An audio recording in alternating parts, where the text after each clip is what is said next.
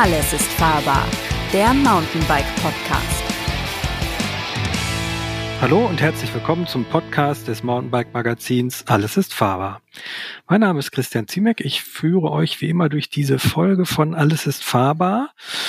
Und heute ähm, geht es um das Thema, warum fährt man Rennrad?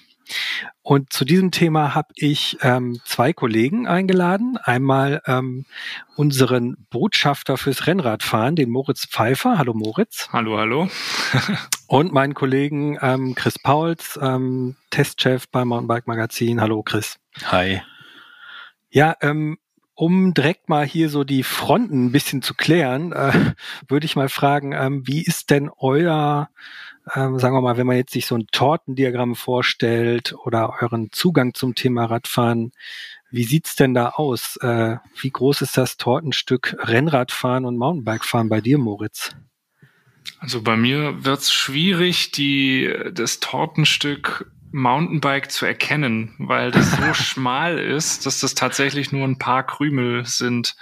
Also ich würde sagen, ich fahre im Jahr wahrscheinlich 75 Prozent auf der Straße, 24 Prozent Gravel mit dem Gravel-Bike, äh, aber eben auch mit dem Rennradlenker auf Schotter und äh, ein Prozent Mountainbike. Wahrscheinlich eine zweistellige Jahreskilometerzahl.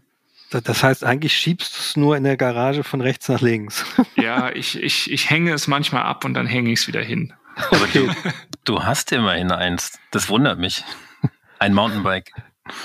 Ja, das ist ja? Äh, in der Tat so. Ich habe vor, vor zwei Jahren einen Trainerschein gemacht, Trainer C, ähm, für äh, als Radsporttrainer und ähm, da haben wir relativ viel Mountainbike-Sachen gemacht auch, weil der Trainerschein ist für Rennrad und Mountainbike und auch BMX und da in dieser Ausbildung war eben auch ein bisschen Mountainbiken und da haben wir ähm, eben auch so Fahrtechnik-Sachen und so weiter. Und da dachte ich irgendwie so, ach, ist ja eigentlich ganz cool. Könntest du dir doch eigentlich auch mal kaufen. Dann habe ich mir eins gekauft und äh, bin sogar auch bei einem Mountainbike-Marathon an den Start gegangen und danach dachte ich, ja, ist auch nach wie vor cool, aber seither bin ich irgendwie kaum noch gefahren. Gib doch zu, das liegt am, an, deinem, an deinem Beruf, dass du eigentlich mehr Rennrad fährst als Mountainbike. Ja gut, äh, als, als Redakteur bei Roadbike ist natürlich auch der Schwerpunkt äh, Rennrad, aber äh, irgendwie, äh, ja, ich, ich, ich kann eure hedonistische Interpretation des Radsports äh, schon in, äh, nachvollziehen, aber dann fahre ich selber doch lieber Rennrad. Aber wie hedonistisch ist die bei dir, Chris? Wie viel Mountainbike fährst du? Fährst du Straße oder Gravel? Also ähm, ja, das verhält sich bei mir wahrscheinlich ähnlich wie bei Moritz, nur ganz äh, umgekehrt, äh, umgekehrter Reihenfolge. Also ich fahre wahrscheinlich, ähm, nee, ich fahre hauptsächlich Mountainbike, äh, 75 Prozent, dann würde ich sagen 24 Prozent äh, E-Mountainbike und dann ein Prozent würde ich sagen Gravel. Also ich beziehe es jetzt mal, äh, ich sag mal Dropbar, du sagst Rennradlenker. Mhm. Dropbar sind ja die Lenker, ne, die so nach unten runterfallen. Ähm, und äh, Rennrad war da auch schon öfter mit dabei. Ich habe aber tatsächlich ähm, keins in der Garage stehen. Kein Rennrad. Also das heißt, es kommt auch echt, äh, ich werde auch selten ähm, quasi dazu verleitet, Rennrad zu fahren. Also bei mir sieht's eigentlich aus wie bei dir, Chris. Ich würde das, äh, um es nicht zu sagen, okay, von meiner Portion Kuchen, äh, was das Mountainbiken angeht, da würde man wahrscheinlich an Herzverfettung sterben, weil ich einfach 99 Prozent Mountainbike fahre. Um das so ein bisschen zu splitten, sage ich, okay, ich fahre noch 10 Prozent Trekkingrad, ähm, aber eigentlich bin ich mittlerweile purer Mountainbiker. Ich bin früher viel Rennrad gefahren, aber es gibt Gründe, warum ich aufgehört habe. Und die sind nicht nur ähm, in, ähm, sagen wir mal, der Fahrhaltung auf dem Rad begründet, sondern haben auch andere Gründe. Aber die Frage wäre ja eigentlich so ein bisschen an dich, Moritz, wenn du dachtest nach so einem Mountainbike-Marathon, ey cool, das kaufe ich mir auch und das hat irgendwie Spaß gemacht. Ähm, wie, wie, wie, also warum Wieso hast du wieder aufgehört? Mm, also gekauft habe ich es mir vor dem äh, Marathon, ja, sorry, nach, das war, diesem, ja, ja. Äh, Mhm. nach diesem Lehrgang. Mhm. Auch unter dem Aspekt, äh, ja, also Radbeherrschung und so. Das fand ich nämlich in diesem Lehrgang ziemlich cool, was die Mountainbiker alles machen konnten. Und als Fahrrad, als Rennradfahrer ist man ja auch äh, natürlich völlig zu Unrecht. Äh, aber ein bisschen was ist dann doch dran, ist man ja verschrien, dass man außer geradeausfahren nicht so viel machen kann. Ähm, aber als ich dann bei diesem Mountainbike-Marathon gestartet bin, äh, da habe ich, äh, das, das war hier im Schwarzwald und da, da waren halt einfach, ich weiß gar nicht, wie lang der war, aber da waren 80 Prozent Waldautobahn Mhm. und ganz wenig Trail-Anteil. Und auf den Trailstücken habe ich schon gedacht, ah geil, das ist hier jetzt so die, die Challenge und da, das macht Spaß. Und auf diesen 80 Prozent Waldautobahn habe ich gedacht, okay, ich habe eine beschissene Haltung auf dem Fahrrad, weil das irgendwie total äh, eben auf den, auf den, aufs Downhill auch ausgelegt ist und auf Radkontrolle, aber ich habe null Vortrieb, hat äh, gefühlt und dann habe ich den Eindruck gehabt, ich bin nur am Arbeiten und komme überhaupt nicht voran. Und äh, wenn jetzt die Trails nicht wären, wäre das mit dem Gravelbike eigentlich die perfekte Runde gewesen.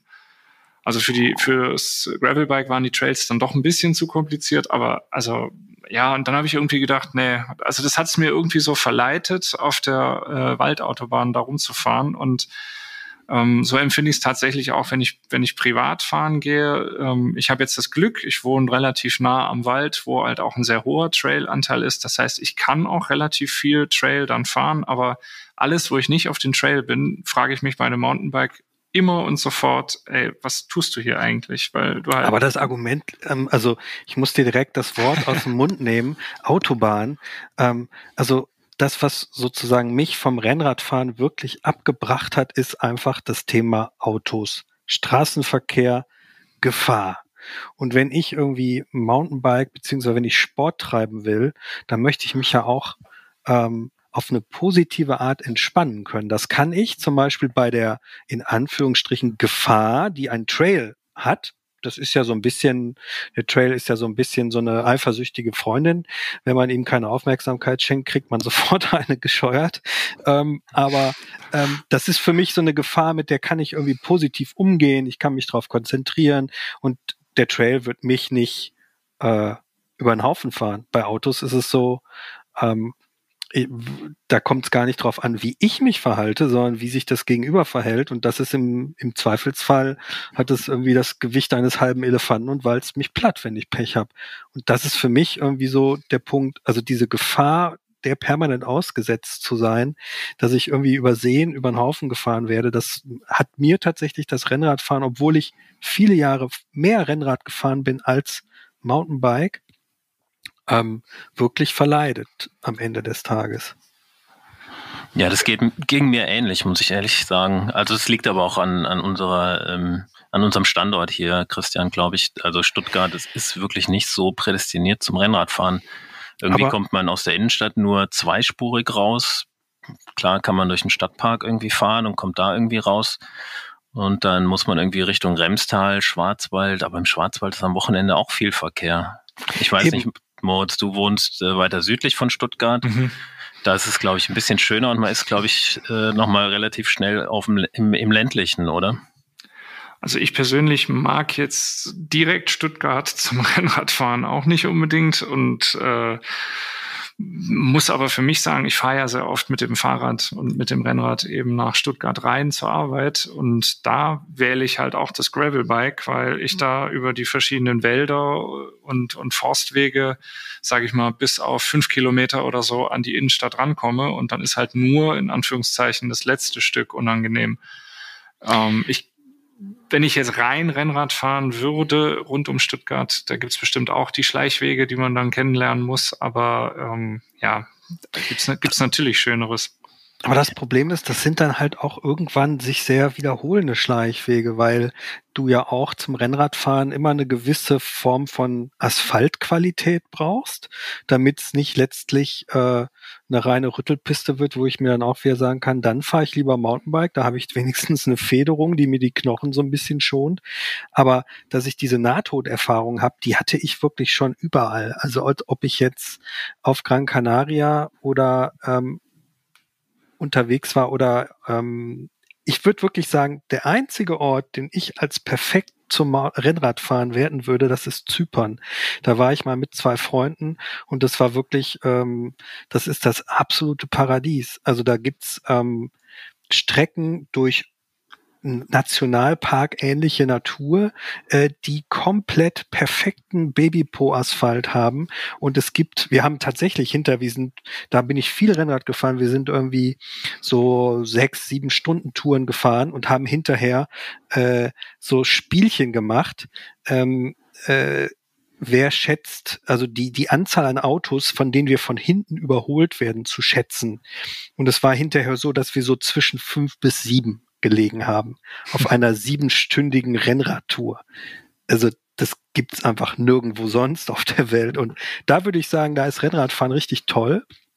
Aber allein auf Gran Canaria, wo es ja auch wirklich toll zu fahren ist, hatte ich wirklich ähm, eine Nahtoderfahrung. Also von einem Feld, von einem Bergplateau, den Downhill, also runtergefahren, ich sag Downhill halt bergab gefahren, ähm, Kurve bergab, ungefähr 70 kmh, überholt mich in der Kurve ein Pkw, schneidet mich komplett, dass mein Vorderrad fast sein Heck berührt. Und ähm, das war eine ältere Dame, die hat mich überhaupt nicht gemerkt. Also die hat mich gar nicht registriert und ich dachte nur so, okay, das war's. Ich, ich, äh, ich äh, lieg hier gleich irgendwie im Straßengraben und stehe nicht mehr auf. Also ich kann jetzt nicht wirklich äh, dagegen argumentieren, dass Rennradfahren im Straßenverkehr wahrscheinlich gefährlicher ist als Mountainbike. Deswegen will ich das gar nicht erst versuchen. ähm, aber ich kann insofern dazu Stellung nehmen, dass man ähm, natürlich ein Stück weit seines eigenen Glückes Schmied ist ein Stück weit, sage ich. Weil wenn solche Situationen sind wie die, die du jetzt gerade beschrieben hast, da ist man natürlich auch immer ausgeliefert und muss hoffen, dass so einem, äh, also dass so etwas einem nicht passiert. Aber es ist schon so, dass man natürlich durch die eigene Streckenauswahl sehr ganz oder sehr massiv beeinflusst, äh, wie viele Autos man trifft. Und da finde ich auch die Region, wo wir hier wohnen, ähm, oder das habe ich eigentlich immer und überall, findet man asphaltierte Feldwege und Wirtschaftswege, äh, die man fahren kann, wo halt dann wirklich nur ähm, die Autos fahren, die da fahren dürfen oder im Zweifelsfalle auch gar keine. Ich würde sagen, also ich wohne in der Region Tübingen. Wenn ich in Tübingen und um Tübingen fahre, dann kann ich zwei, drei, vier Stunden fahren und habe auch vielleicht nicht die fünf bis sieben Autos, aber nicht mehr als 20, wenn ich eben mich auf äh, wirkliche Nebenstrecken konzentriere. Da mag es Leute geben, die sagen, okay, das ist dann ja kein Rennradfahren mehr, weil äh, da habe ich dann ja nicht automatisch irgendwie immer die 30 vorne stehen oder sowas, also die Geschwindigkeit.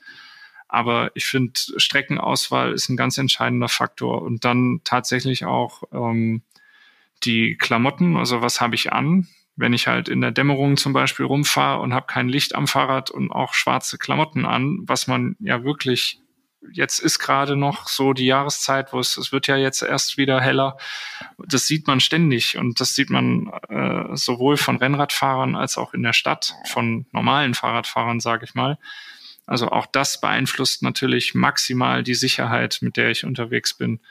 Und äh, ja, last but not least auch äh, die eigene Regelkunde. Also wie halte ich mich eigentlich an Regeln und kenne ich alle Regeln und Regeln ändern sich auch und weiß ich trotzdem, wie die Regeln sind. Und äh, gut, wenn ich an der roten Ampel halt auch nie stehen bleibe, dann ist die Gefahr, dass ich irgendwann umgemäht werde, natürlich auch gegeben. Also es sind schon viele Faktoren, die beim Rennradfahren mit rein äh, spielen, aber ich wie gesagt, ich werde nichts dagegen sagen, dass das äh, irgendwie nicht gefährlich wäre. Das ist weil es das, natürlich. Weil das Problem ist ja auch, dass die anderen die Regeln beachten müssen. Also ich hatte diese eine Nahtoderfahrung, nenne ich sie gerne, dieses Gran Canaria Experience irgendwie bei auf, auf Strecken, die wirklich von Rennradfahrern und auch Profis zum. Ich bin tatsächlich zwei Wochen lang äh, nach Gran Canaria geflogen, um irgendwie äh, jetzt kommt der CO2 äh, böse Zeigefinger, ja, okay, ich weiß, aber wirklich um zwei Wochen Rennrad zu fahren. Also ich mhm. war wirklich mal sehr enthusiastisch da unterwegs und das war eine Strecke, die auch tatsächlich permanent von allen Rennradfahrern befahren wurde. Wenn da jemand natürlich an einfach sich so verhält, muss man auch sagen, derjenige legt es ja quasi drauf an, Leute über den Haufen zu fahren. Aber das Problem ist auch, ähm, die anderen Also der Autofahrer muss sich ja korrekt verhalten. Nächste Szene war mal hier in dem Bereich Stuttgart, fahre ich irgendwie bergab hinter mir ein Autofahrer, der mich irgendwie bedrängt hat, leicht mit aufheulendem Motor. Ich dachte mir, okay, ich lasse es rollen, da kommt eine schöne Rechts-Links-Kombination, dann bist du eh nicht mehr an mir dran. Fahr das Ding und auf einmal kommt mir ein Autofahrer entgegen in der Einbahnstraße, die wirklich nicht, also Geisterfahrer und ich habe es gerade noch geschafft, irgendwie zu bremsen, dass ich wirklich so zehn Zentimeter vor seiner Motorhaube zum Halten kam. Ähm, Gut, man könnte jetzt sagen, der Mann hatte irgendwie das Auge zugeklebt. Das war vielleicht, und daneben ist eine Klinik, vielleicht wurde er gerade am Auge operiert. Faktisch ist der halt einfach in eine, in eine, war der Geisterfahrer und ich wäre ihm fast auf der Motorhaube gelandet. Also. Ja gut, ich meine, es passiert ja genug äh, jeden Tag im Straßenverkehr und das Spannungsverhältnis Radfahrer, Autofahrer, das kennen wir ja auch alle. Und ähm, selbst so, wenn man mit dem Auto auf der Straße unterwegs ist, also ist man ja permanent, hat man ja permanent äh, das Gefühl, ähm, man müsste sich rechtfertigen oder wird bedrängt von hinten oder fährt nicht schnell genug an der Ampel los und so weiter und so fort. Das ist halt auch ein Grund, glaube ich, warum Rennradfahren ähm, äh, unattraktiver wird. Der Verkehr nimmt zu. Und jetzt, ähm, was mir noch einfällt, Moritz, zu den, zu den Maßnahmen. Also ich war im Sommer in der Toskana bei, bei besten Lichtverhältnissen, sind wir da einen Berg hochgefahren mit dem äh, Shuttle, äh, mit dem Mountainbike hinten drauf. Und äh, vor uns fuhren Rennradfahrer, die hatten auch dieses hell leuchtende Rücklicht, was man jetzt so sieht, schon mal bei Rennradfahrern an. Also ich habe zuerst vergessen, er hätte es auszumachen, hätte es vergessen auszumachen, aber äh, ich glaube, das ist ähm, egal, wo man hingeht. Du hast zwar vorhin gesagt, Christian, Zypern, äh, es sind keine Autos. Ich war auch mal auf Zypern, da mit dem Mountainbike aber und das ist echt schön. Ich glaube, da will auch keiner hin und da wohnen noch kaum Leute. auch wegen diesem Spannungsverhältnis Türkei, Griechenland, weiß ich mhm. nicht. Ähm, aber ähm, klar, das äh, Rennradfahren ist lange nicht mehr so attraktiv. Wenn ich jetzt äh, mich mit dem Kollegen, Ex-Kollegen Haider Knall unterhalte, der wohnt ja, glaube ich, im gleichen Ort wie, wie mhm. du, Moritz, ne? Mhm. Und er sagt auch, also meistens steigt er eigentlich aufs äh, Gravelrad, weil die Strecken, die du auch beschrieben hast, die fährt er dann auch äh, so, oder fährt dann auch gerne äh, quasi diese Wirtschaftswege und da kommen aber auch mal schlechte Straßenverhältnisse vor oder auch mal ein Stück Schotter und so weiter und so fort.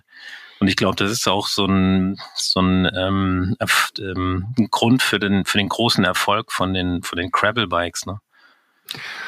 Ja, einerseits schon, aber ich sehe es bei mir persönlich. Also ich würde die These, die jetzt von euch beiden genannt wurde, Rennradfahren wird unattraktiver, die, der würde ich mal hart widersprechen, weil ich glaube, dass Rennradfahren ähm, zurzeit schon sehr gut funktioniert und wir haben ja allgemein in Corona-Zeiten einen Fahrradboom und wir haben auch einen ja, Rennradboom ist vielleicht zu viel gesagt, aber es gibt doch viele, die äh, das Rennradfahren für sich auch entdecken. Und natürlich entdecken sie es in Form von äh, Gravel, also fernab des Verkehrs, aber auch das klassische Rennrad auf der Straße oder auf Asphalt zumindest. Und ich muss sagen, ich habe, ich bin mal vor zwei, drei Jahren wirklich richtig viel Gravel gefahren, als ich das für mich neu entdeckt habe. Aber ich habe jetzt die letzten zwei Jahre wieder zurück auf die Straße gefunden und lebe diese Faszination und, und liebe diese Faszination nach wie vor und finde das total toll. Einfach durch die Geschwindigkeit, die du hast, die Distanzen, die du zurücklegst, die, die Ausblicke, die du da hast, die, die äh, Straßen, und gerade wenn du halt auf der Schwäbischen Alb oder im Schwarzwald oder in den Alpen dann eben dann auch einen langen Anstieg hast und dann auch eben eine lange Abfahrt, den, den Nervenkitzel so ein bisschen der Abfahrt und ja, für mich ist es halt einfach, ich mache es jetzt auch, habe ich gesehen, in diesem Jahr ist jetzt mein 25-jähriges Jubiläum als Rennradfahrer. 1997 habe ich angefangen. Ja, mir macht es einfach unheimlich viel Spaß und ich versuche halt durch die genannten ähm, Vorsichtsmaßnahmen das Risiko zu minimieren, aber ausschließen kannst du es nicht, aber es kannst du auch woanders nicht, weil ich finde jetzt auch als Mountainbiker, wenn ich äh, im Wald bin, egal ob das jetzt meine zweistellige Jahreskilometerzahl mit dem Mountainbike ist oder eben mit dem Gravelbike, wenn du da halt Hund und Katze und Maus und alle sind mit 15 verschiedene Wanderer, die zu zehn nebeneinander und die Hundeleine ist einmal quer über den Weg gespannt und du bremst runter bis auf den, bis zum, bis zum Stehen, ja, und dann bemerken sie dich, obwohl du zehnmal geklingelt hast und dann drehen sie sich rum und schreien dich an, dass du halt mhm. so ein äh, Rambo-Rüpel-Fahrradfahrer wärst. Da drehe ich halt auch durch und das war ja das, was du ähm, Jimmy ganz am Anfang gesagt hast, dass mhm. halt äh, das Fahrradfahren ja auch äh, Momente der Entspannung bieten soll. Wenn ich im Wald halt das Gefühl habe, ich werde vom Hund äh, angefallen und aufgefressen, dann ist es halt auch äh, ja Spaß zwei, sage ich mal. Ja, aber da, da, also es sind ja wesentlich weniger Hunde im Wald unterwegs als Autos auf den Straßen. Da ich habe noch keinen Hund gesehen, der Mädchen auffrisst.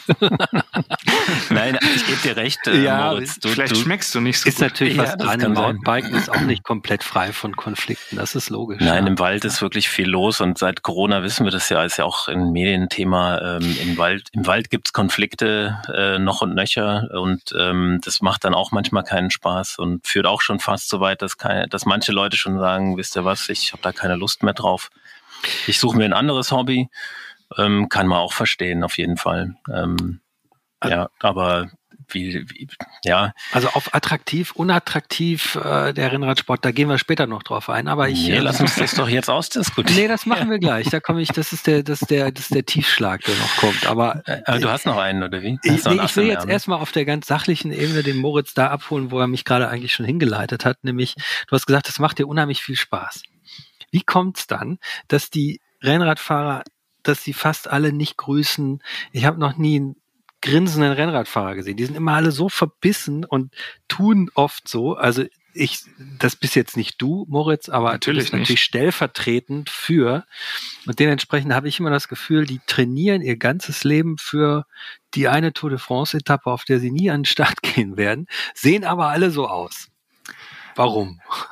Das ist ein äh, bösartiges Vorurteil, weil du hast übersehen, du hast übersehen, dass es wird nicht mit äh, Lächeln, wir fallen uns nicht gegenseitig äh, um den Hals oder äh, winken so wild, dass wir vom Fahrrad fallen, sondern durch ganz unmerkliches Abspreizen des kleinen Fingers oder Anheben der Augenbraue wird dem Gruße unter Radfahrern, unter Rennradfahrern Genüge ja. getan. Hinter verspiegelter Sonnenbrille natürlich. Hinter verspiegelter Sonnenbrille. Und das wissen die Mountainbiker halt eben nicht. Ich gebe hier jetzt wirklich Herrschaftswissen preis, aber okay. das ist einfach, so wird gegrüßt und äh, für Außenstehende mag das so aussehen, als würden wir miteinander quasi im ständigen Kampfe liegen. Aber das Gegenteil ist der Fall. Es ist eine hervorragende solidarische Gemeinschaft. Aber sollen wir uns da nicht alle als Radfahrer gegenseitig mal auf den Gruß einigen, der äh, sichtbar ist und zwar immer.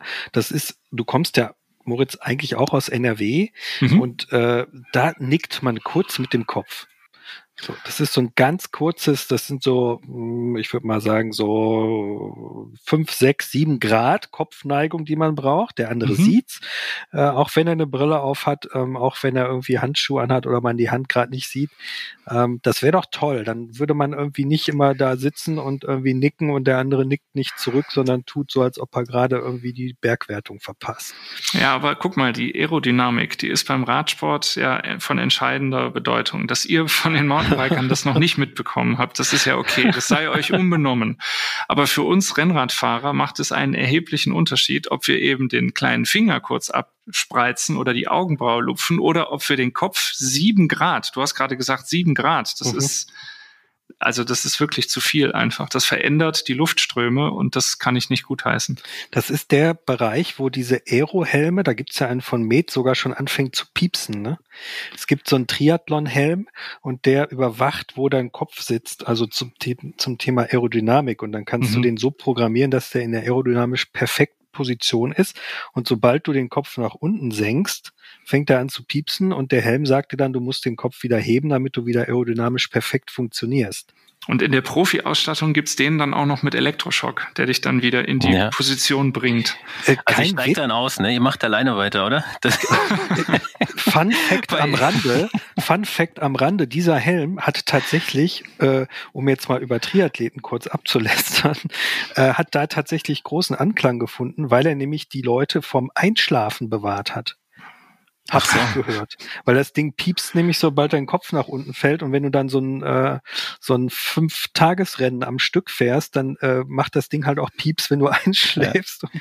das ist so viel Race zum Thema. Across America. Genau, so viel zum Thema Aerodynamik und Wahnsinn. Aber ist das Triathlon oder ist das Rennrad? Das ist Triathlon. Ja, ich würde auch sagen, als Rennradfahrer verwahre ich mich dagegen, mit den Triathleten in einen Topf geschmissen zu werden, weil das also ist brauchen wir eine ganz eigene Spezies. Brauchen wir nur ein gemeinsames Feindbild, dass wir uns wieder verstehen, oder wie? Genau, das machen wir dann auch, den gemeinsamen Podcast äh, Mountainbiker und Rennradfahrer. Ähm, Against Triathleten. Genau, lassen sich den Triathlonsport erklären. Aber ist es tatsächlich so? Also ich ich meine, wenn ich so Ra Geschichten übers Rennradfahren lese, dann geht's ganz oft um Leiden. Darum, dass man sich die letzten Kurbelumdrehungen noch hochquält und äh, ganz viel Schmerz und ganz viel Pein und die Beine brennen. Und wenn man vom Rad steigt mit den Schuhen, man rutscht sofort auf und aus und fällt auf die Fresse.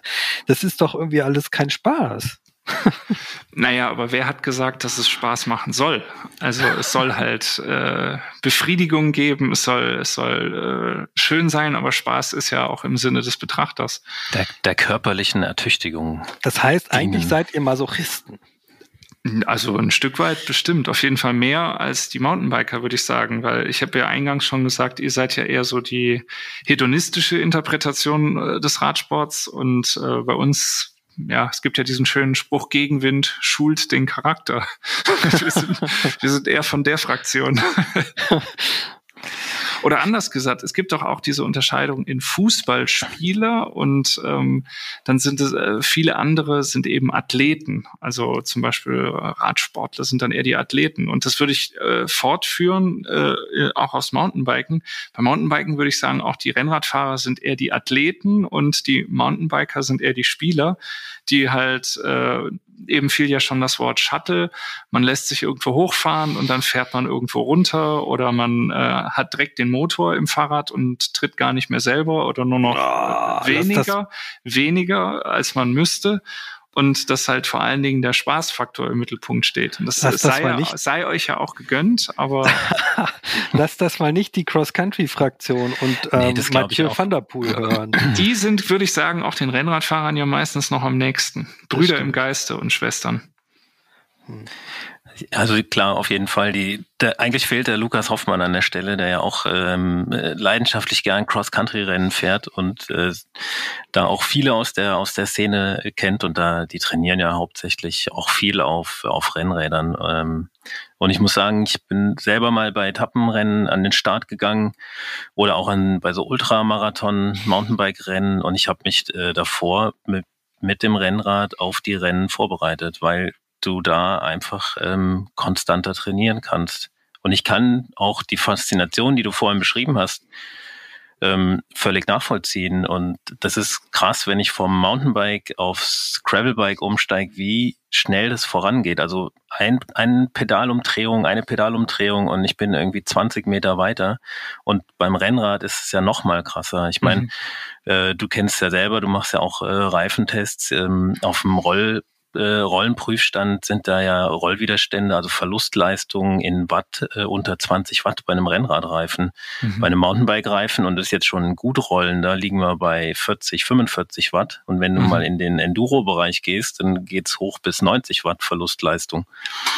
Ähm, das ist natürlich äh, Wahnsinn und das macht die Faszination für mich jetzt so als Technikliebhaber so ein bisschen auch äh, an, aus an den Rennrädern. Bin ich voll bei dir. Also wie gesagt, ich kann wirklich nur diese Erlebnisse auch äh, ganz besonders ist mir halt äh, und meinen Kollegen, mit denen ich unterwegs war, dort Zypern in Erinnerung geblieben. Aber es kannst du hier natürlich auch haben, wenn du eine toll asphaltierte Strecke hast, du trittst und es wird sofort äh, dieses hohe, dieses hohe, leichte, flirrende Rauschen, wenn man wirklich das Gefühl hat, man fliegt hier durch die Landschaft, das ist ganz großes Kino, gebe ich vollkommen zu. Ähm, wenn dann aber die nächste Asphaltfräskante kommt und mir die Klompen aus dem Gesicht haut oder aus den Zähnen, dann habe ich direkt wieder das Gefühl, okay, ich möchte gerne Federung haben. ja, es gibt ja mittlerweile vollgefederte Gravel-Bikes. Ja. Habe ich auch äh, mal eins getestet, du Moritz auch, ne? Aber mhm. ich glaube, ja, ja, dir, ist, dir genau. ist das viel zu schwer, ne? Es ist für den, den eingefleischten Rennradfahrer ungewöhnlich schwer, ja. Mhm. Für einen Mountainbiker ist es eigentlich fast schon wieder egal. Es geht ja eigentlich um die rotierende Masse, wenn man ehrlich ist. Also kann ja auch sein, dass ich die, das Mehrgewicht am Körper mit mir rumschleppe und dann ist es äh, mehr oder weniger egal, ob das am Rad, Rahmen oder ähm, am Lenker sitzt oder ähm, an mir selber, wenn die, wenn die Laufräder entsprechend leicht sind ähm, kann ich natürlich auch ähm, damit Spaß haben. Und ich finde es halt echt äh, bewundernswert. Also ich, ich finde halt da den, den Vorsprung durch Technik, ich glaube, das ist der Audi-Werbeslogan, ne? den, den finde ich halt schon ähm, bei den, bei den Fully Mountainbikes genial oder auch bei den Federgabeln. Ähm, und ähm, wenn du dann halt durch die Landschaft rollst, dann macht dir so eine Kante, so eine Fräskante oder auch ein Bordstein, macht dir überhaupt gar nichts aus. Und du, du rollst einfach ähm, wie über, äh, wie mit dem fliegenden Teppich quasi wirklich durch die Gegend. Ich finde es, äh, finde es super. Und das wäre jetzt so, jetzt leite ich mal über zu einer Frage, wo ich das Gefühl habe, wo ihr euch als Rennradfahrer auch immer so ein bisschen äh, schwer tut, ist halt bei so technischen Neuerungen. Ähm, ich weiß, als die Scheibenbremse dann kam, ähm, hier wurde es erstmal von der UCI verboten. Okay, die UCI verbietet im Mountainbike-Bereich auch erstmal alles. Das sind halt ähm, so ein bisschen ähm, sehr äh, konservative äh, äh, äh, Leute, aber ähm, es, äh, es hat dann trotzdem auch gedauert in der breiten Masse, dass, das, äh, dass die Scheibenbremse irgendwie akzeptiert wurde. Und jetzt kauft ja niemand mehr ein Rennrad wirklich ohne Scheibenbremse, oder? Also es gibt noch welche und die werden natürlich, die haben, finde ich, schon auch ihre Daseinsberechtigung, weil die mhm. teilweise natürlich für einen erheblich günstigeren Preis sehr, sehr leicht sind. Ähm, also wenn du jetzt halt ein Scheibenbremsen-Rennrad haben willst, was sehr, sehr leicht ist, zahlst du halt einfach erheblich mehr Geld, als wenn du ein Felgenbremsen äh, mhm. Rennrad haben willst, was sehr leicht ist. Ähm, von daher, und, und viele stehen halt auch nach wie vor noch auf diesen Aspekt des sehr, sehr leichten Sportgerät, äh, Sportgeräts, was du halt eben sehr äh, dynamisch bewegen kannst. Und von daher, das gibt es schon noch, aber es stimmt natürlich, immer mehr Hersteller bieten mittlerweile sowohl die Straßen als auch sowieso die Gravel- oder Querfeldeinrennräder nur noch mit Scheibenbremse an.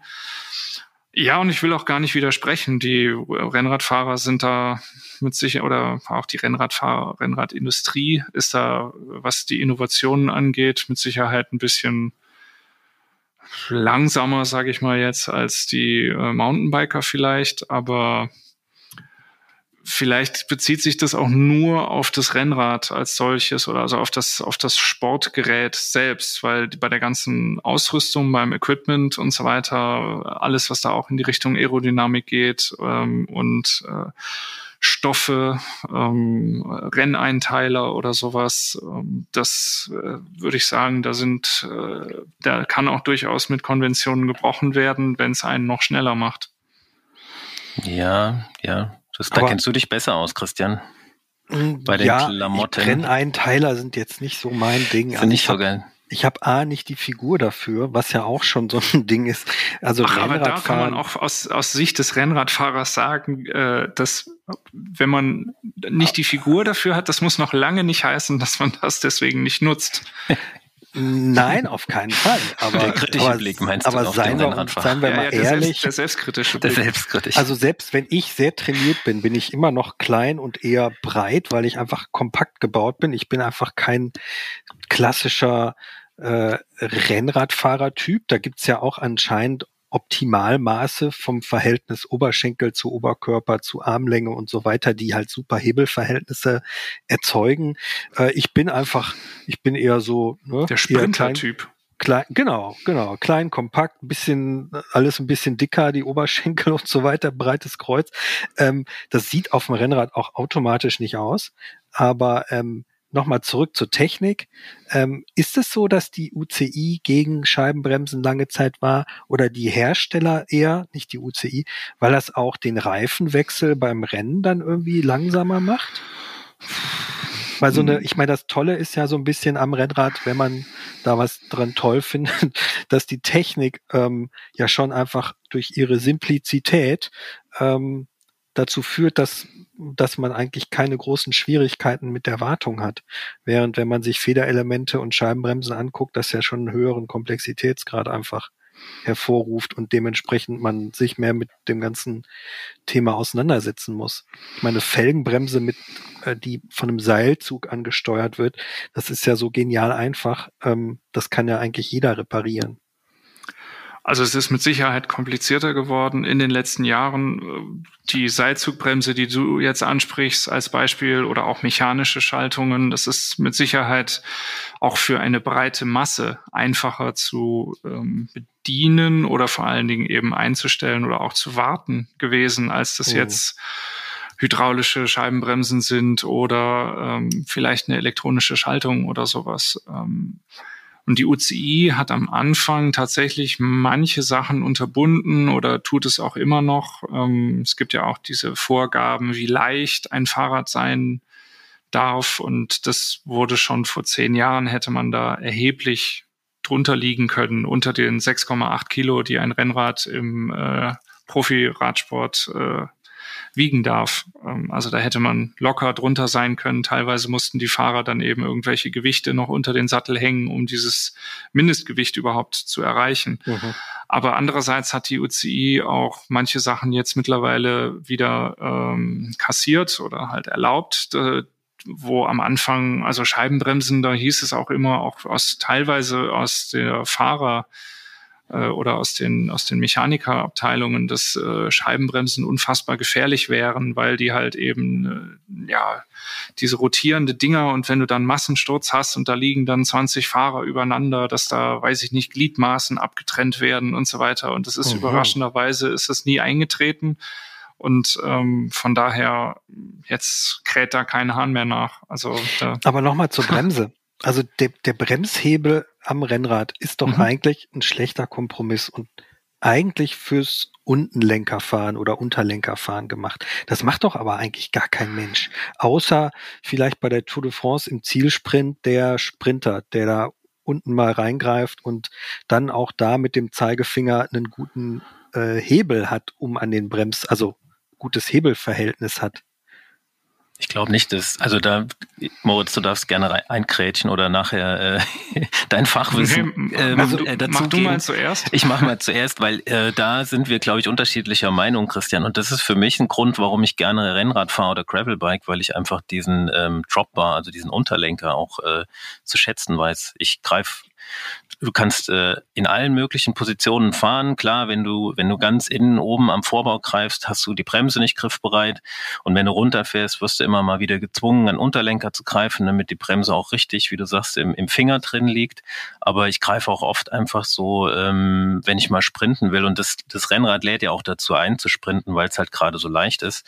Ähm, greife ich auch echt oft runter zum Unterlenker. Ich meine, vielleicht liegt es daran, dass ich lange Arme habe, das weiß ich nicht, aber ich finde, das macht für mich so ein bisschen so den, den Reiz an dem ganzen Rennradthema aus, was ich beim Mountainbike halt nicht habe. Ne? Sehe ich total ein, aber also äh, Leute haben mir gesagt, dass selbst bei der Tour de France die Leute 99 Prozent der Zeit am Oberlenker in der Shake Hands Position oder so heißt die, glaube ich, ne? Habe ich jetzt noch nicht gehört. Das, da, da, wenn man am Oberlenker da, dann, dann soll das doch so ein bisschen wie Hand, Handschütteln, soll doch die Hand da so quasi drin liegen, so wie ja, wenn ja. man jemandem die Hand gibt. Ähm, also eben Oberlenkerposition. Aber da hat man ja mhm. eigentlich keinen richtigen guten Hebel irgendwie, um zu bremsen. Also das. Naja, da hat man ja gar keinen Hebel, um zu bremsen. Wenn man die Hand am Oberlenker hat, dann. Ja, ich meine, ja an, an, ich meine, Bremsgriffposition. Ähm, eine hinteren, genau. Ja, Bremsgriffposition. Also auch da muss ich sagen, dass man aus der Bremsgriffposition nicht bremsen können soll, das höre ich jetzt auch das erste Mal. nicht, nicht bremsen können, aber keinen guten Hebel hat. Man bremst halt nur halb so gut wie beim unten in den Hebel. Ja, deswegen brauchst du ja wieder Scheibenbremsen, damit du halt auch mit wenig Druck quasi ein gutes, genau, äh, eine gute Bremskraft Der Lenker erreichst. ist irgendwie so ein schlechter Kompromiss. Aber das finde ich jetzt doch ein bisschen konstruiert, weil, also wie gesagt, ich fahre seit 25 Jahren und sagen wir mal seit fünf Jahren mit Scheibenbremsen, aber auch in den 20 Jahren davor hatte ich nie den Eindruck, ähm, wenn ich in der Bremsgriffposition gefahren bin, irgendwie mit meinem Leben zu spielen, weil ich keinen vernünftigen Bremshebel hätte. Also das, das sehe ich jetzt nicht. Das, also es ist also nicht konstruiert, mir persönlich, würd, würd mir persönlich, mir persönlich ging es jetzt eher so äh, bei besagtem Radmarathon äh, oder Mountainbike-Marathon, den ich damals gefahren bin, dass ich das nach weiß ich nicht wie vielen Kilometern einfach unfassbar äh, unbequem fand, dass ich nicht diese äh, Möglichkeiten zum Variieren habe beim äh, Mountainbike-Lenker. Ähm, also da hast du halt entweder ganz breit oder du greifst halt mal in der Mitte, aber du änderst ja an deiner äh, sage ich mal, am Rückenwinkel nicht mehr so wirklich. Und da finde ich genau das, was äh, Chris jetzt gerade gesagt hatte. Gehst du mal wirklich in den Oberlenker, du gehst mal in die Bremsgriffhaltung, dann bergab fährst du mal irgendwie im Unterlenker oder gehst so einfach mal in den Unterlenker und äh, sprintest vielleicht mal. Also die, die Abwechslung von, von diesem äh, Dropbar, die finde ich halt hervorragend und äh, die sorgt, finde ich, sogar auch für ein ähm, großes Maß an Komfort, weil du eben die Position verändern kannst, während du beim Mountainbike halt immer drauf sitzt wie ein Affe auf dem Schleifstein. Da, da muss ich aber, aber äh, der Schlag vom Körper weggehalten. Nee, da muss ich aber auch wieder äh, leicht widersprechen. Da fallen hier schon alle Tassen um bei mir. ähm, da muss ich äh, auch leicht wieder, weil ich habe äh, nach dem Rennradfahren jetzt persönlich mehr Rückenschmerzen als nach dem Mountainbikefahren und ich glaube, es ist auch für viele ein Grund, äh, warum sie umgestiegen sind aufs Mountainbike, weil du einfach generell eine komfortablere, aufrechtere Sitzposition hast. Wenn ich, äh, ich meine, ihr habt ja immer Rennräder unten stehen und ich hocke mich auch mal gerne mal drauf äh, zum Probesitzen und die Vorbaulängen sind ja schon so enorm, der Lenker ist so weit weg von mir äh, vom, vom, vom Sattel, dass ich da einfach äh, ja schon eine viel äh, liegendere Position drauf einnehme und es tut meinem Rücken nicht so gut. Das Schlimme ist, mit jedem Hefeweizen, was man trinkt, ist der Lenker noch ein Stückchen weiter weg. Ja, ja Aber also das Problem ist, dass ich vor dem Radfahren keinen Hefeweizen trinke. Also ich weiß nicht, was du jetzt gerade versuchst zu konstruieren. Das Problem ist, man kommt beim Rennrad von der Streckbankposition in die Folterposition. Das macht beides nicht besser. Ja, aber das, da muss ich auch ja. sagen, dann äh, habt ihr die letzten fünf bis zehn Jahre äh, Entwicklung in der Rennradtechnologie nicht mitbekommen, ja. weil äh, ja, die steht aber dann nicht bei uns in der Testwerkstatt. Ähm, es gibt ja äh, mittlerweile so viele verschiedene Segmente des Rennradfahrens. Es gibt die Aero-Rennräder, die wirklich auch was die Rohrformen und die Hochprofil-Laufräder und äh, vielleicht so flächige Cockpit-Lenker ähm, ähm, angeht und eben Geometrie ganz krass auf Vortrieb und Geschwindigkeit ausgelegt sind. Und da gebe ich euch absolut recht, wenn man da drauf liegt, kann man ja fast sagen, dann hat man auf jeden Fall ähm, Rückenprobleme, wenn man nicht eben explizit seinen Körper darauf trimmt, auf so einem Ding sitzen zu können. Aber dann gibt es eben die Endurance-Kategorie, also äh, Komfort-Rennrad heißt es, wo es teilweise ja auch schon Federelemente dran gibt. Nicht Federgabeln oder ganz, ganz selten nur Federgabeln, aber halt Federelemente und eben die Carbonrahmen so drauf ausgelegt, dass sie äh, Schläge auch abdämpfen. Und da ist die Geometrie eben so, dass man auch teilweise sehr, sehr entspannt drauf sitzt und mit kürzerem Oberrohr, längerem Steuerrohr, der Lenker kommt höher und dadurch verliert man dann auch manchmal wieder ein bisschen was von dem, von dem Vortrieb, aber also gerade für Leute, wie das jetzt bei euch durchklang, die gerne ein bisschen entspannter sitzen wollen, gibt es auch Rennräder, die absolut dafür äh, prädestiniert sind und sowas bieten. Lass ich vollkommen gelten, das Argument. Ich bin immer das BMC GF2 gefahren. Keine Werbung bitte hier an so der Stelle. Piep, doch, Piep. das kann man ruhig machen. Das ist ein sehr entspannt einstellbares Rad und da konnte ich tatsächlich meine Mountainbike-Position fast eins zu eins drauf übertragen. Trotzdem mit, fährt mit niemand Unterlenker, Leute. Guckt doch mal Tour de France. Da fährt entweder, also die, die Sprinter fahren es irgendwie weiß nicht, zwei Kilometer vom Ziel und ansonsten Jens Vogt als dann Ausreißversuch gemacht hat früher, aber sonst ja, gut, aber Unterlenker. Ich, ich sehe mich ja Gott nicht sei als Dank Tour hast du jetzt noch gesagt früher, weil sonst hätte ich dich darauf hingewiesen, dass Jens Vogt auch nicht mehr äh, nee, nee, als Profi unterwegs ist. Aber, Oder äh, ein beliebiger Rennradfahrer kurz vorm Sturz. Das wir, wir fahren ja nicht alle Tour de France und äh, wir können ja selber entscheiden, äh, wie wir den Lenker greifen. Und beim Mountainbike hast du auch die Möglichkeit nach wie vor mit ähm, Bar-Ends zu fahren. Und es gibt mittlerweile sogar Inner Bar-Ends, mhm. die äh, andere Griffpositionen zum Beispiel erlauben. Und ähm, also ich, ich finde es schon ganz cool beim Rennrad. Äh, umzugreifen. Auch im Wiegetritt mal Unterlenker zu fahren. Da hast du nämlich auch den Platz, den du für sowas brauchst, wegen dem langen Vorbau wiederum. Aber jetzt habe ich mal eine Frage, weil wir ja hier aus technischer Sicht äh, versucht wird, die Rennradfahrer ein bisschen durch den Kakao zu ziehen. Jetzt mal eine Frage und zwar am Helm. Wir schaffen es, du merkst es nur ihr, nicht. Ihr, Mountain, ihr Mountainbiker habt am Helm immer so ein komisches Visier. Genau. Ja? Und ich habe was ja. manchmal, manchmal auch echt nur so ein gefühlt zwei Zentimeter Stummel ist. Was, was zum Teufel soll das? Wofür ist das? Warum habt ihr das? Genau, ich wollte, ich habe mir ja ein paar Stichpunkte vor diesem Gespräch gemacht und da steht Helme ohne Visier. Die Klamotten sehen kacke aus. Ja, Warum fahrt ihr ohne Visier? Das sieht doch doof aus. Ja, aber das braucht man ja gar nicht. Wenn ich jetzt einen Helm habe, am besten noch so einen Aero-Helm, der schön windschnittig und schnell aussieht und auch äh, noch ein paar Watt spart und mich schneller macht, dann ist es doch viel genialer als mit so einem Uropa-Visier, was halt Ach so, also die Frage braucht. war tatsächlich ernst gemeint. Warum ist dann im Helm ein Visier dran? Ja, Okay, alles das? klar. Wofür ist Ähm, das rein ich bin ja, technisch? ich bin ja der Mann für äh, das Zubehör beim Mountainbike und dem Podcast, wie wir hören. Ähm, das Visier erfüllt vielerlei Funktionen. Erstens, es sieht super aus. es, also ein Helm ohne Visier sieht einfach aus wie, weiß ich nicht, wie ein plattgedrückter Fußball und der in der Mitte durchgeschnitten wurde. Alles irgendwie so ein bisschen 20er Jahre mäßig, egal. Stutzringmäßig. Wir genau, haben die 20er Stutzringmäßig. Jahre. Bitte?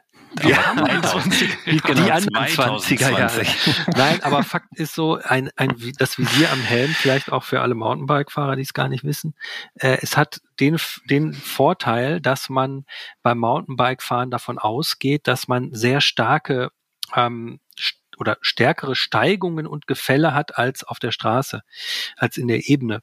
Und um bei einem sehr starken, bei einem langen Anstieg nicht von der Sonne geblendet zu werden, kann man dieses Visier ein Stückchen nach unten machen und äh, seine Augen dadurch schützen. Das ist der eine Punkt.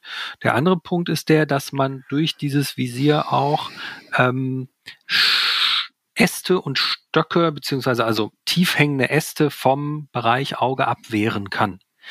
Das sind die zwei Aspekte, warum äh, die Helme so ein Visier dran haben. Drei hast du genannt. Der erste ist ja fast Stimmt. der wichtigste, glaube ich. Style. Ja, Genau, der Style-Faktor. Aber das wusste ich jetzt auch noch nicht, weil mit der Sonne muss ich gestehen, ich, das kommt mir, also ich merke schon, wenn ich manchmal ein ganz kurzes Visier habe und es ist echt so ein, äh, äh, ja, so ein heißer so ähm, Sommertag, dann denke ich auch so, hey, komm, kannst du da nicht noch ein bisschen dran ziehen?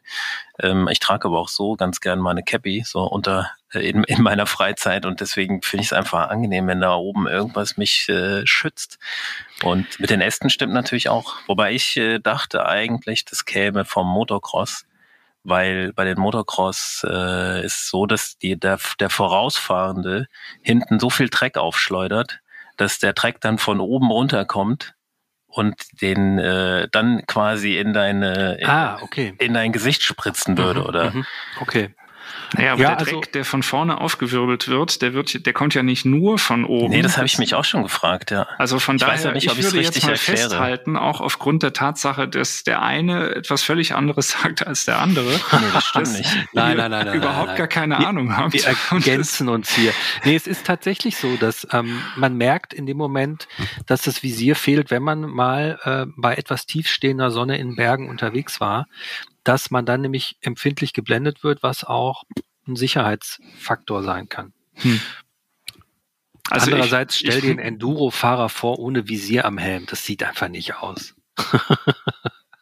Also ich glaube, ich glaube, wir können uns am ehesten darauf einigen, dass das ein modisches Accessoire ist, was Nein. euch der Gruppe der Mountainbiker Nein. zuordnet und Nein, uns das- als Gruppe der Rennradfahrer. aber Auf jeden einen Fall. Achtung, Nutzen das, das kann ich Schöne daran ist nicht auf jeden Fall.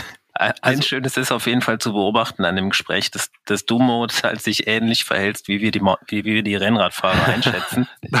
äh, leicht intolerant, ähm, mürrig, der Welt abgewandt. Genau. Und nee, ich möchte dazu sagen, Uwex nennt, äh, der Helmhersteller Uwex, ich darf diesen Namen nennen, der nennt das nämlich ge genau deshalb auch äh, Blende, Sonnenblende. Naja, irgendwas, irgendwie Aus- muss man das Kind ja nennen, wenn man es Ja, verkaufen will. Ich, ich gebe dir da recht, das ist ein Style-Faktor. Aber es ist ja auch okay, jeder, jede Gruppe hat ja auch seine ähm, Erkennungsmerkmale. Bei Mountainbiker ist es, äh, wenn es wenn's, wenn's dich befriedigt, ähm, quasi das Visier. Aber es sind auch die Stollenreifen. Die sehen auch cooler aus. Aber jetzt nochmal zum Thema Rennradfahren, äh, ist attraktiv oder unattraktiv? Also die Männer in Strumpfhosen.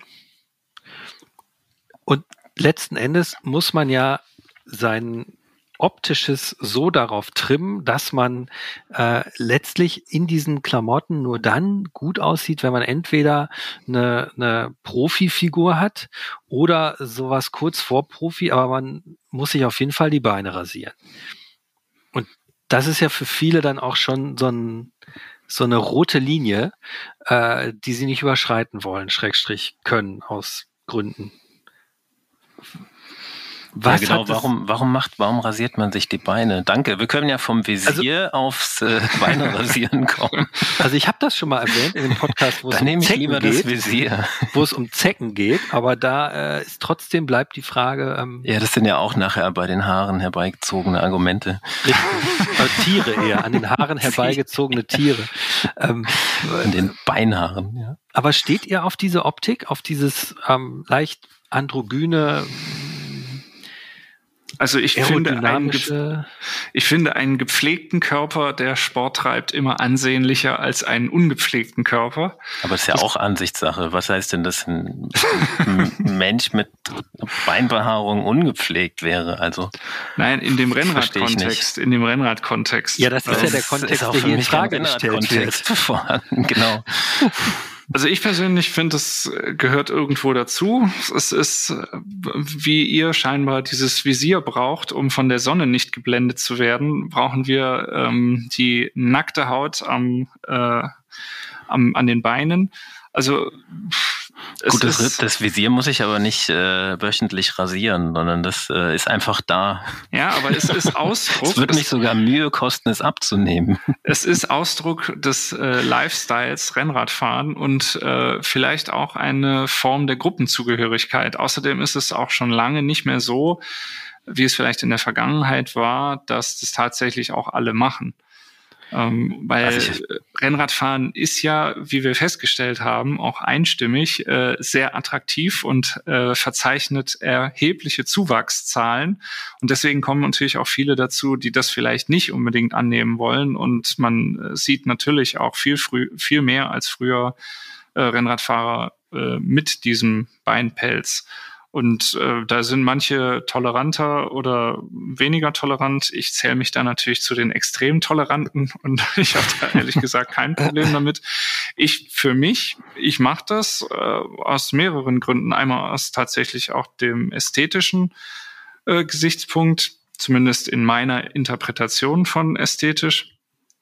Ähm, dann ist es eine Frage, wenn ich mich zum Beispiel ähm, nach einer langen Tour äh, creme ich mir die Beine ein mit so einem äh, Recovery-Balsam. Und das mache ich halt lieber, wenn ich da keine Haare, dann mir da das, mhm. das Zeug irgendwie die Haare reinschmiere. Genauso ist, wenn ich vor einem Wettkampf zum Beispiel, wenn jetzt ein Wettkampf, äh, ein Radmarathon oder sowas, der über 200 Kilometer geht, der halt morgens um 6 Uhr startet, dann ist es da noch frisch oder irgendein Rennen, dann gibt es so äh, Warm-up-Cream, ähm, die man, mit denen man sich die Muskeln schon mal einreiben kann, dann werden die auch warm und ähm, sind dann auf Betriebstemperatur. Auch da, das schmiere ich mir extrem ungerne in so einen Beinpelz. Ähm, und von daher, ja, gehört das, finde ich, einfach zum Rennradfahren dazu. Hm. Aber von, von, von der Aerodynamik natürlich mal ganz abgesehen. Und diesem ja, die Verletzungsargument, ne? Dem Verletzungsargument ja, auch gerne, dass die Pizza äh, am Bein schneller, schneller hält, ne? Ja. heilt. Das ist für Rennradfahrer eigentlich das wichtigste Argument, weil sie sich ja eigentlich alle fünf nee, Meter das stimmt, glaube ich auch nicht. Wann bist du das letzte Mal gestürzt, Mode? Mm, also jetzt als üblerer Sturz beim Rennrad ist es sehr, sehr lange her. So mit Schürfwunden ähm, und so. Ja, also ich bin jetzt einmal, da bin ich zwar mit dem Rennrad unterwegs gewesen, das war aber eher so als, als Commuting. Also das war jetzt kein Rennrad, da war ich auch nicht in Fahrradklamotten oder so, da bin ich halt einfach mit dem Rennrad von A nach B gefahren. Da hat's mich abgeräumt, weil ich natürlich direkt, und da sind wir bei den Strumpfhosen, warum man auch so Strumpfhosen trägt, da hatte ich dann so Flatterklamotten an und habe eins äh, also so ein so Oberteil ausgezogen, was sich dann natürlich direkt im äh, Vorderrad verfangen hat und oh. ich mich dann schön abgeräumt habe. Und deswegen, unter anderem deswegen auch die hautengen Klamotten, damit man da gar nicht Gefahr läuft, irgendwo sich abzuräumen. Man zieht sich auch nicht während der Fahrt aus, ganz einfach. Ja, ich war Kurz zu faul. Anhalten. Ich war zu faul anzuhalten. Ich, ich muss noch so ein paar Punkte abhaken. Also ähm, die, also die das Problem, was ich immer hatte beim Rennradfahren, war, man kann sich, also ich sehe mittlerweile auch viele Rennradfahrer, die sind alleine unterwegs und meine Schlussfolgerung ist so ein bisschen die, äh, ich, wenn ich früher mit dem Rennrad mit Leuten unterwegs war, man kann nie nebeneinander fahren und sich ein bisschen unterhalten, weil andauernd die Autos von hinten nerven und dann darf man nicht nebeneinander fahren, dann hupen sie einen an oder machen sogar die Wischanlage vom Auto an, um einen nass zu spritzen. Sehr unappetitlich. Ähm, ist, fehlt einem da nicht irgendwie manchmal der Gesprächspartner oder ist es sowieso so, dass man eh äh, am Berg niemals äh, sprechen würde, weil wenn du dich noch unterhalten kannst, dann trainierst du nicht hart genug, so nach dem Motto. Ja, also ich persönlich fahre sehr gerne alleine, aber auch sehr gerne in der Gruppe. Ähm, mhm. alleine fahren hat was für sich aus verschiedenen Gründen. Man kann halt seine Gedanken so ein bisschen sammeln und ich brauche nicht immer jemanden um mich herum, sondern bin ganz gerne dann auch mal alleine. Oder wenn ich jetzt wirklich trainiere, wenn ich wirklich ein Intervallprogramm irgendwie durchziehen will, dann ist es halt sogar eher kontraproduktiv, wenn ich das oder auch für die Gruppe natürlich nicht sehr gruppendienlich, wenn ich dann meine Intervalle über das äh, über die Gruppe stelle und sage, jetzt fahren wir aber bitte mal alle fünf Minuten schnell und dann fünf Minuten langsam und dann wieder fünf Minuten schnell oder so. Also von daher in solchen Momenten fahre ich sehr gerne alleine. Ich fahre aber auch sehr gerne in der Gruppe und ich kenne das jetzt nicht, was du sagst, dass man da immer hintereinander fährt, weil wir fahren da oft nebeneinander, weil wir aber eben auch entweder so eine große Gruppe sind, dass wir das dürfen. Dann einem, geht's natürlich wieder. Ab einer gewissen ab, Gruppengröße. Ab Größe darf man das? Ab 16. 16 erst. Was oh ich Gott. auch viel zu spät finde, weil ja. ähm, wenn du zum Beispiel jetzt acht Leute hast, wenn du acht Leute hintereinander fahren lässt, dann ist das für den Autofahrer natürlich eine viel längere Strecke, die der zu über oder eine mhm. viel längere Kolonne, die der zu überholen hat. Und äh, wenn er den Sicherheitsabstand von vorne bis hinten einhalten will, braucht er dafür sehr viel mehr äh, Straße ohne entgegenkommenden Verkehr. Und als wenn die jetzt zu zweit nebeneinander fahren würden, ein Kompakt, aber ähm, das sieht halt die deutsche Straßenverkehrsordnung so nicht vor. Ähm, aber dadurch, dass ich halt wirklich sehr, sehr gerne auch auf diesen Wirtschaftswegen fahre und dann eben auch in der Gruppe auf so kleineren Wegen fahre, dann stört es ehrlich gesagt kaum jemanden, wenn man da zu zweit nebeneinander fährt. Und natürlich kann man sich da dann auch gut unterhalten. Aber machen diese, Gru also ich bin auch mal mit einem Verein, mit einem Rennradverein mitgefahren. Man merkt hier so langsam, dass ich mich hier immer mehr als ehemaliger Rennradfahrer. Du bist schon mehr Rennrad gefahren als ich, wenn wir mal die da Kilometer bin ich mir sogar ziemlich sicher.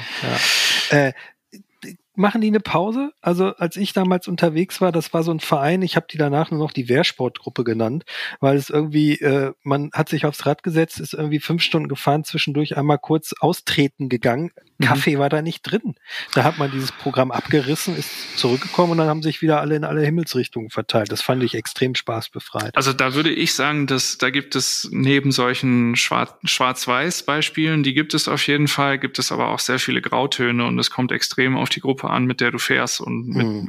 welche Kumpels du da findest und äh, Freundinnen und Freunde, mit denen du da fahren kannst. Weil ähm, also ich weiß es nicht, das kommt vielleicht auch auf die Lebenssituation an. Für manche gehört zum Beispiel der Espresso ähm, den man irgendwo nimmt und den Kuchen, den man irgendwo isst, der, das ist integraler Bestandteil der Ausfahrt. Mhm. Bei mir ist es jetzt gerade so, ich bin junger Familienvater mit drei Kindern. Wenn ich Fahrrad fahre, dann will ich Fahrrad fahren und dann will ich nach äh, eher zweieinhalb Stunden oder zwei Stunden wieder zu Hause sein und ähm, dann nicht noch unterwegs irgendwie die große Pause gemacht haben. Also, aber ich glaube, da, gibt es also in dem Verein, in dem ich bin, äh, da gibt es am Treffpunkt äh, stehen dann manchmal 100 Leute. Und da werden dann sechs, sieben Gruppen gemacht und die haben halt ganz unterschiedliche Vorstellungen davon, wie jetzt gefahren wird. Und das wird vorher kommuniziert und dann schließt man sich der Gruppe an und da gibt es bestimmt immer die Wehrsportgruppe, so wie du sie jetzt äh, erwähnt hast, die gibt es immer. Und das ist ja auch, äh, macht ja auch einen gewissen Reiz aus, aber da gibt es auch das genaue Gegenteil, die Cappuccino-Truppe oder eben so ein Mittelding dazwischen, kommt halt immer darauf an, mit wem man unterwegs ist. Aber es ist kein äh, Gesetz, kein Naturgesetz, das kann ich auf jeden Fall an dieser Stelle hier bestätigen, dass Rennradfahrer immer, wenn sie auf dem Rennrad sind und in der Gruppe unterwegs sind, sich auf die Fresse hauen müssen und äh, immer ähm, quasi ohne möglichst äh, möglichst ohne viel zu reden und ohne äh, Spaßfaktor es darum geht, möglichst viele Kilometer zusammen äh, zu sammeln und dem anderen möglichst einen überzubraten. Also wir reden ja jetzt, also Chris, ich muss dich jetzt auch noch mal ein bisschen hier kurz mhm. anstacheln. Wir reden Klar. ja hier mit einer Spezies Radfahrer, die freiwillig im Winter und auch im Sommer hinter Autos die Abgase einatmet, äh, im Winter äh, Streusalz an das Rad lässt, was den Lack total zerstört und äh, Mountainbikes im besten Fall als Winterschlampen bezeichnet. Ähm, äh, also die Räder, nicht die, äh, nicht die Fahrer. Ja. Ähm, fehlt euch nicht die Natur? Also wenn man Mountainbiker ist, das möchte ich jetzt nochmal ganz elementar äh, hier äh, postulieren, dann ist man ja, auch wenn man von vielen Leuten als Störung in der Natur wahrgenommen wird, die Selbstwahrnehmung und äh, auch die einzig richtige Wahrnehmung ist natürlich, dass man äh, im respektvollen Umgang mit der Natur ähm, das in ihr Sein genießt und äh, damit auch ne, Bestandteil davon ist. Fehlt euch das denn nicht, wenn ihr auf der Straße die ganze Zeit unterwegs war, dass man mal anhält und sich irgendwie eine Situation ergibt, wo das Licht ganz besonders steht und der Baum und neben einem kommt ein kleines Tierchen aus dem Wald gehuscht und Vögel umkreisen ein und weiß ich nicht was. Also, also nicht Vögel umkreisen einen, eher die Mücken, aber. Ja, die Adler. Äh, die Adler, auch die schon passiert. Ja. ja. Fehlt das nicht irgendwie, diese Naturerlebnis, dieses Naturerlebnis? Ja, also ich bin jetzt keiner, der zum Rennradfahren weiß ich nicht, sich das Parkhaus aussucht und dann im Parkhaus seine Runden dreht oder äh, so. zum Rennradfahren in die Innenstadt fährt, um dann dort irgendwo seine Runden zu drehen, ähm, sondern ich würde behaupten, dass auch das Naturerlebnis ein ganz äh, zentraler Bestandteil für mich des Rennradfahrens ist. Da brauche ich zwar den Asphalt unter meinen Reifen, das ist richtig, wenn ich nicht mit dem Gravelbike unterwegs bin, aber solche äh, hochromantischen Momente, wie du sie gerade beschrieben hast, erlebe ich ja durchaus auch. Und es äh, kommt auch vor, dass ich äh, beim Rennradfahren auch anhalte und äh, meine Fotos mache oder was eine Situation auf mich äh, wirken lasse. Das ist ganz klar. Was ich sogar im äh, höchsten Maße ansprechend finde, sind äh, besonders coole Straßen und Straßenverläufe, wie sie in den Alpen sind. Also äh, wenn, wenn man da irgendwie eine ganz tolle äh, Serpentinenstraße hat oder so, natürlich kann man da sagen, äh, das ist nicht Natur, weil das ist da halt reingelegt. Aber der Mountainbiker fährt ja auch auf irgendeiner Art von Untergrund und äh, ja, ich glaube, also das, das, ich, das ist auch ein schöner, schöner Anblick. Das definitiv. Du kriegst, du kommst ja auch durch äh, die malerische Landstraße, also die ist ja auch, äh, macht ja auch Spaß. Und wenn dann ausnahmsweise mal kein Auto kommt, dann macht es Spaß. Die, bei den Alpenpässen habe ich halt auch immer gleich die ganzen Motorradfahrer im Kopf. Absolut. Also es absolut. ist, mhm. es ist leider, also wie eingangs auch schon gesagt, der, der Verkehr hat einfach zugenommen und die Attraktivität für mich persönlich am Rennradfahren dadurch leider abgenommen. Und, Aber ähm, da kann man auch immer gucken, ähm, wie man sich das, wie man sich das dreht. Also es gibt ja in den Alpen zum Beispiel diese ähm, Fahrradtage an den Pässen, dass man dann halt hinfährt, wenn's äh, und das gibt's an allen Pässen quasi in der Schweiz, in Österreich oder in Italien und in Frankreich mit Sicherheit auch, dass man gezielt dann dahin geht, wenn man die Pässe auch für sich hat das ist eine Sache, die man machen kann. Ich bin jemand, der natürlich auch gerne äh, auf ein Event hintrainiert und dann irgendwo fährt mit vielen anderen, ähm, also ein Radmarathon oder ein Jedermannrennen oder sowas und dann sind die Straßen eh gesperrt oder von der Polizei zumindest so freigehalten, dass man da relativ ungestört fahren kann. Und ja, vor der Haustür, wie gesagt, da sind es dann eher die Wirtschaftswege. Mhm, und nochmal um diesen, diesen Naturaspekt ich erarbeite mir dieses Naturerlebnis ja durch meine eigene äh, Muskel- und Lungenkraft. Und wenn ich da mit dem E-Mountainbike irgendwo durchs Gehölz bretter, nein, nein, dann weiß ich nicht, ob das unbedingt so, äh, ob man da unbedingt so hier den, den Zeigefinger heben sollte. Ja. Ich, ich habe gar keinen Zeigefinger. noch ein paar mehr Mauern auf. Ich habe ein paar Frage, okay. ich habe ein paar Fragezeichen in den Raum geworfen und ähm, ich sehe das absolut so. Ich bin ja auch, wie gesagt, lange Rennrad gefahren, aber ich hatte halt immer das Ding, dass ich dachte so, oh, da rechts, da würde ich jetzt gerne reinfahren. Vielleicht bin ich halt einfach äh, DNA-technisch doch mehr Mountainbiker als Rennradfahrer. Aber ähm, und am Ende des Tages muss man ja auch sagen, ähm, wir Mountainbiker fahren ja, wenn wir uns ähm, ökologisch verhalten, auch an der Haustür los fahren dementsprechend auch ein ganzes Stück Straße, um erstmal Richtung Wald zu kommen. Zumindest ein, zwei Kilometer sind ja bei den meisten irgendwie vielleicht Kurzes normal. Ähm, aber trotzdem habe ich das Gefühl, man ist, wenn man auf der Straße unterwegs ist, immer noch irgendwie so, da ist die Haustür immer noch so ein bisschen, die ist nur halb auf. Ich bin nicht wirklich draußen und in der Natur. Und ich bin natürlich auch einer, der gerne Naturtrails fährt und nicht so sehr gebaute Strecken. Deshalb habe ich da immer noch so ein bisschen, also ein anderes Gefühl also wenn ich die Straße verlasse, habe ich das Gefühl, jetzt komme ich in die Natur und dann fahre ich vielleicht einen Trail, der sogar fünf Kilometer lang ist. Da habe ich wirklich das Gefühl, ich bin mitten in der Natur und nicht mehr im menschengemachten Raum. Aber dann Aber kommst du mal, dann schlage ich vor, du kommst mal zu mir und wir fahren mal bei mir eine 50 bis 70 Kilometer Runde und dann ähm, kannst du mir ja hinterher sagen, ob du den Eindruck hattest, du warst jetzt in der Natur und hast irgendwie eine gute Zeit gehabt oder du bist die ganze Zeit dem Tod von der Schippe gesprungen. Das machen wir mal. Also ich glaube, es, es, es hängt stark damit zusammen, wo du, wo du lebst und wo du wohnst. In Stuttgart ist einfach Mountainbiken momentan auch, finde ich, die mit einer der besten äh, Disziplinen, die du ähm, betreiben kannst, weil wir haben einfach viele Trails, auch wenn sie illegal sind. Und es macht einfach Spaß. Du bist auch immer relativ schnell im Wald, also weil dieses, äh, dieser Kessel ja auch um, ringsherum äh, vom Wald umrandet ist und da sind halt auch die Trails. Und hier willst du halt nicht so gern ähm, Rennrad fahren, weil hier super viel Verkehr ist, du brauchst lange, um rauszukommen.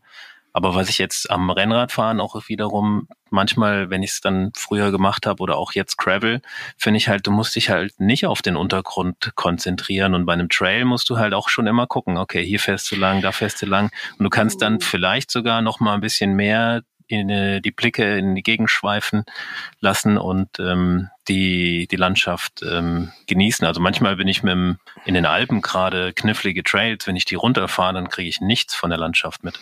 Das also ist vollkommen, gar nichts. Das ist vollkommen richtig, aber das gilt ja. meiner Meinung nach beim Rennrad ganz genauso. Ich habe tatsächlich, ich will jetzt nicht pathetisch klingen, aber einem Rennradfreund quasi das Leben gerettet, weil ich ihm oben irgendwie auf einer Abfahrt, hier im Schwäbischen auch, sagte, hier und da unten, da ist ja das, ist ja die Bodenwelle drauf achten. Und der meint so, hä, welche Bodenwelle? Und das ist eine Stelle, wo man wirklich mit 70, 80 durchfährt. Und da war an der Stelle, das hat er, wir sind die Stelle fünf, sechs Mal gefahren. Und der hat, und ich dachte immer, der, der kennt die, diese Stelle. Aber da war wirklich durch den Winkel, in dem man darauf zufährt, überhaupt nicht sichtbar eine Bodenwelle von fast fünf, sechs Zentimetern drin. Die war nur 20 Zentimeter lang. Das heißt, wirklich so ein Ding, wo es dir einfach den Lenker aus der Hand schlägt und du einfach stürzen wirst und mit dem mit der Geschwindigkeit willst du es einfach nicht tun. Ähm, also ich finde beim Rennrad muss man auch, äh, da ist es für mich genauso bergauf wie bergab. Bergauf kann ich mich entspannen, den Blick schweifen lassen, aber sobald es bergab geht, muss ich auch hochkonzentriert sein. Ja, du kannst ja auch langsamer fahren. Also ich glaube, ich bin in den selten 70, 80 km/h berg runtergefahren mit dem Rennrad. Das wird mir dann auch irgendwie ungeheuer mit diesen dünnen Reifchen und so weiter. aber okay. Aber tatsächlich auch nochmal von mir eine Frage zum Thema Sicherheit, weil ja immer so, das, das klang jetzt immer so durch, die Rennradfahrer bewegen sich im Straßenverkehr und deswegen stehen sie mit einem Fuß im Grab. Äh, ist mit Sicherheit auch so, aber deswegen wurde ja so ein bisschen gesagt, ihr seid ja völlig, äh, völlig suizidal veranlagt. Ich bin mal mit dem Mountainbike unterwegs gewesen in Freiburg. Und da war dann so eine, war dann ausgeschildert, hier geht's zum Trail und da war auch irgendwie sowas Gebautes und Borderline Trail. Dann, dann stand ich da, ich hab, weiß nicht mehr genau welcher das war, aber dann stand ich da oben und habe diese quasi senkrechte Felswand runtergeblickt, wo dann da, der Mountainbike, äh, die Mountainbike-Strecke war und bin dann dann natürlich schön runtergeschoben, weil ich mir da viel zu sehr ins Hemd geschissen habe. Aber äh, da frage ich mich doch auch. Also bei den bei den Rennradfahrern sagen, ah, das ist ja alles viel zu gefährlich, was er macht, und sich dann quasi die Eiger Nordwand mit dem Fahrrad runterstürzen, das passt doch auch nicht zusammen. Ja gut, ich meine, bei dem Mountainbike Trail bist du ja selber ähm, Herr der Lage und du kannst absteigen und schiebst runter. Wenn dich einer mit dem Auto von hinten abschießt, da kannst du ja nichts gegen tun. Da hilft nur noch beten, bevor du losfährst. Also da, da mal äh, den Unterschied. Gefährlich ist es ja, ähm, und ähm, klar, es gibt auch schlimme Verletzungen ähm, bis hin zu Querschnittslähmungen natürlich. Und ähm, deswegen sollte man sich schon ähm, überlegen, bevor man jetzt auf irgendeinen Trail abbiegt und da blind links runterfährt, äh, was da auf einen zukommen könnte. Und ich glaube, die Geschichte, Christian, die du gerade mit dem Rennradfahrer, deinem Kumpel da erzählt hast, die, die könnte jeder Mountainbiker auch so von einem Kumpel erzählen, dem er gesagt hat, hey, pass aber auf, da unten kommt ein Drop oder ein Sprung. Mhm. Und gerade wegen den ganzen illegalen Strecken, die halt äh, in Deutschland gebaut werden, ähm, ist es natürlich schon gefährlich. Und da würde ich jetzt wieder sagen, muss äh, da muss ein Gesetz mal her. Also nicht, dass die verboten werden, sondern dass man, dass man sagt, hier, wir brauchen legale, sichere Strecken für jedermann. Aber wie du genau richtig, Entschuldigung. Ja. Aber, aber wie du genau richtig sagst, ähm, ich glaube sogar, dass Rennradfahren per se der wahrscheinlich ungefährlichere Sport ist, wenn man sich die Autos wegdenkt. Aber das, der Unterschied halt ist halt einfach, die Autos sind da und auf dem Trail bin ich selbst Verwalter meines Risikos. Natürlich kann man auch sagen, da unten kommt an der Stelle eine, eine, eine Kurven, ein Kurvenradius, der einfach nicht zum Rest passt. Dafür gibt's ja Trailbauer, die sagen, okay, du wirst auf diesem Bereich der Strecke eine solche Geschwindigkeit äh, entwickeln, dass du mit 50 da reinkommst und dann einen Kurvenradius von 45 Grad anzulegen, ist irgendwie nicht gut. Ähm, aber äh, ich bin trotzdem am Ende des Tages ja verantwortlich für das, äh, was ich an Risiko auf mich nehme. Und ob ich da jetzt äh, querschnittsgelähmt oder sogar gar nicht mehr aufstehe, das liegt in meiner Hand. In dem Moment, wo ich äh, äh mich auf dem Trail bewege, wird aber nicht der Baum auf einmal zur Seite äh, springen und sich mir in den Weg stellen und ich klatsch davor wie, äh, wie, ein, wie ein rohes Ei. Naja, gut, halt aber dadurch. In, das ist auf ja der Straße nun mal anders. Da hast du andere Menschen, die dumme Dinge tun können. Aber genauso gibt es doch die Leute, die sich über diese illegalen Trails unfassbar aufregen und da dann teilweise irgendwelche Seile spannen oder so. Ich bin ja, selbst schon mal in so ein ja, Ding aber das ist ja mutwillig, das ist ja mutwillige, das ist ja schon Totschlagversuch und mhm, das, das ja. wird ja auch alles geahndet oder versucht zu ahnen. Während der Autofahrer, der dich umsäbelt, der ähm, ja, der, der macht nicht vielleicht Nee, der macht natürlich ähm, aus äh, Unachtsamkeit, aber der wird natürlich nicht äh, verurteilt oder sonst was. Und das andere ist halt ein, eine Straftat, wenn der, du im Wald Leuten Fallen stellst. Und der wird hoffentlich auch verurteilt, aber der wird macht es natürlich nicht mit Vorsatz. ein Autofahrer? Nö, Nein, hm. eigentlich eigentlich nicht. Das ist ein Unfall. Und wenn du dabei tödlich verunglückst, dann ähm, nimmt die Polizei das auf, dann geht es vielleicht noch vor Gericht, aber in der, in der Regel ähm, wird der Autofahrer dafür nicht äh, in den Knast kommen oder so. Kommt ähm, natürlich sehr stark auf die Konstellation an. Natürlich, das, ja. klar, aber ich, ich, glaube generell ist, ist, die, ist die Verletzungsgefahr beim Mountainbiken größer und du wirst wahrscheinlich äh, die, eine Statistik finden, die sagt, es gibt so und so viele Knochenbrüche durch Mountainbiken und so weiter. Aber vermutlich werden die, die Todesfälle auf der Straße beim Rennradfahren ähm, mehr sein als beim Mountainbiken, könnte ich mir vorstellen. Müssten wir mal erörtern. Ich habe noch eine, eine, Frage, Moritz. Und mhm. zwar, das ist ja so, das ist ja der heilige Gral des Stils. Was hat es mit weißen Socken auf sich? Weiße Socken, würde ich sagen, sind fast schon ein, ein äh, No ja, ein Relikt der alten Zeit. Ähm, mittlerweile ah. ist ja die Socke zu einem der wichtigsten Modeaccessoires bei Rennradfahrern geworden. Vor allen Dingen auch wird heiß diskutiert die Sockenlänge. Also was früher so unter Knöchel geht gar nicht mehr, knapp über Knöchel, was jahrzehntelang angesagt war, ist eigentlich auch viel zu niedrig. Jetzt heute ist ja eher die Socke mal mindestens deutlich über Knöchel bis fast bis zur Hälfte des äh, der Wade. Mhm. Ähm, und tatsächlich war früher immer weiß und immer vergleichsweise kurz über Knöchel. Ähm, aber ja, wir haben kürzlich mal einen Leserbrief bekommen, da hieß es explizit, es wurde so gemacht wegen der besseren Sichtbarkeit im Verkehr. Also dass die weiße Socke gerade bei Dämmerung noch mehr reflektiert. Okay. War mir auch neu, ähm, aber jetzt aktuell ist es ja tatsächlich so, dass, dass es sehr stylisch ist, dass die Socke auch perfekt am, im Idealfall zum Helm passt und so. Deswegen, also, dass die, ähm, dass es nur weiße Socken gibt, das würde ich sagen, gehört der Vergangenheit an.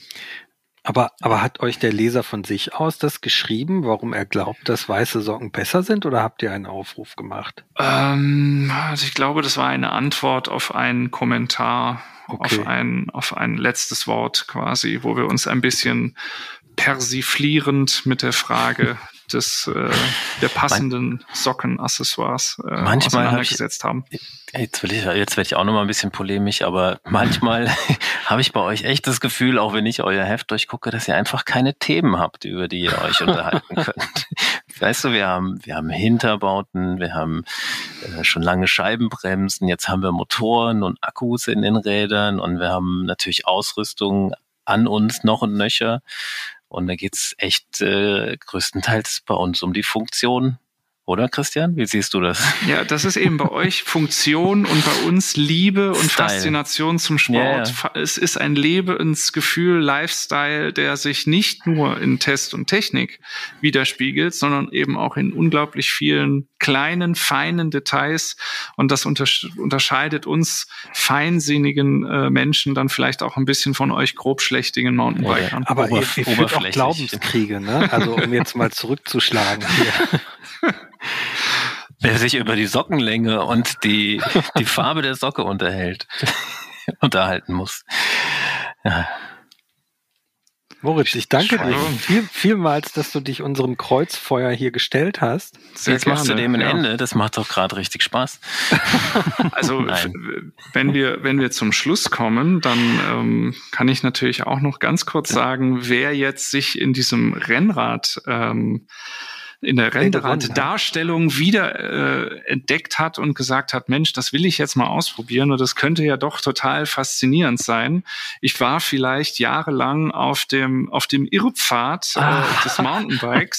Der, der ist Moment, natürlich herzlich Leute, ihr hört, ihr hört gerade hier, das ist schon wieder Glaubensthematik hier. Versucht euch jemand zu missionieren. Weghören, weghören. Die Wege des Herrn sind unergründlich. Aber Kannst wer, du kurz die, den Check machen, wer die meisten Gesprächsminuten hatte? Sprech, Sprechzeit. Also ich, ich lade herzlich ein, auch mal ins Roadbike-Magazin zu gucken oder in den Roadbike-Podcast reinzuhören. Vielen nee, Dank. Auf jeden Fall. Das äh, auf jeden würden, Fall, genau. Würden wir der, auch empfehlen. Ähm, ein spannendes, super spannendes äh, Magazin und ich finde auch äh, mit Gravel und äh, auch mit E Road, auch wenn es noch nicht ganz so im Trend ist, aber ähm, äh, glaube ich, widmet ihr euch ja auch ein bisschen so am Rande, aber es oder? ist in letzter Zeit ein bisschen ruhiger geworden. Das war eine ja. Zeit lang, mhm. äh, gab es da relativ viele Neuvorstellungen an Rädern und dann haben wir das ja. auch immer mal wieder ausprobiert und es war auch ähm, also sehr spannend, aber zuletzt sind nicht mehr so viele Räder vorgestellt worden. Dann ist es auch bei uns im Heft nicht mehr so präsent. Ja, habe ich auch das Gefühl. Aber es gibt auf jeden Fall immer äh, Spannendes zu berichten, nicht nur die Sockenlänge. Genau, also der Roadbike Podcast heißt Faszination Rennrad und beschäftigt sich mit so spannenden Fragen wie Mikronährstoffen und ähm, Trainingslager. Das klingt alles schon so spaßbefreit, wie es auch ist. Nein, Scherz. Ähm, also wie gesagt, vielen Dank dir, Moritz, dass du gerne, gerne. unseren Fragen gestellt hast. Danke dir, Chris, dass du mich unterstützt und torpediert hast zugleich. Das war ja ein bisschen unfair vom. und wenn wenn euch der Podcast gefallen hat, dann abonniert ihn hier direkt auf der Seite. Ähm, ihr findet den Podcast auch bei Spotify, bei Apple Music, bei Deezer und Co. auf allen entsprechenden Streaming-Plattformen. Ähm, folgt uns äh, via Instagram, Facebook und Co. Und äh, kauft natürlich unser Heft. Ähm, ganz wichtig, es ist das Orange, ihr findet es am Kiosk oder ihr bekommt es per Abo direkt nach Hause geliefert. Ähm, wenn euch der Podcast gefallen oder missfallen hat, dann schreibt uns eine E-Mail an podcast.mountainbike-magazin.de. Dort könnt ihr auch Themenvorschläge anbringen. Äh, immer sehr willkommen. Bleibt uns verbunden, nicht vergessen, alles ist fahrbar, nur nicht mit einem Rennrad. In diesem Sinne, auf Wiederhören und tschüss. Ciao, ciao. Ciao. Alles ist fahrbar. Der Mountainbike Podcast.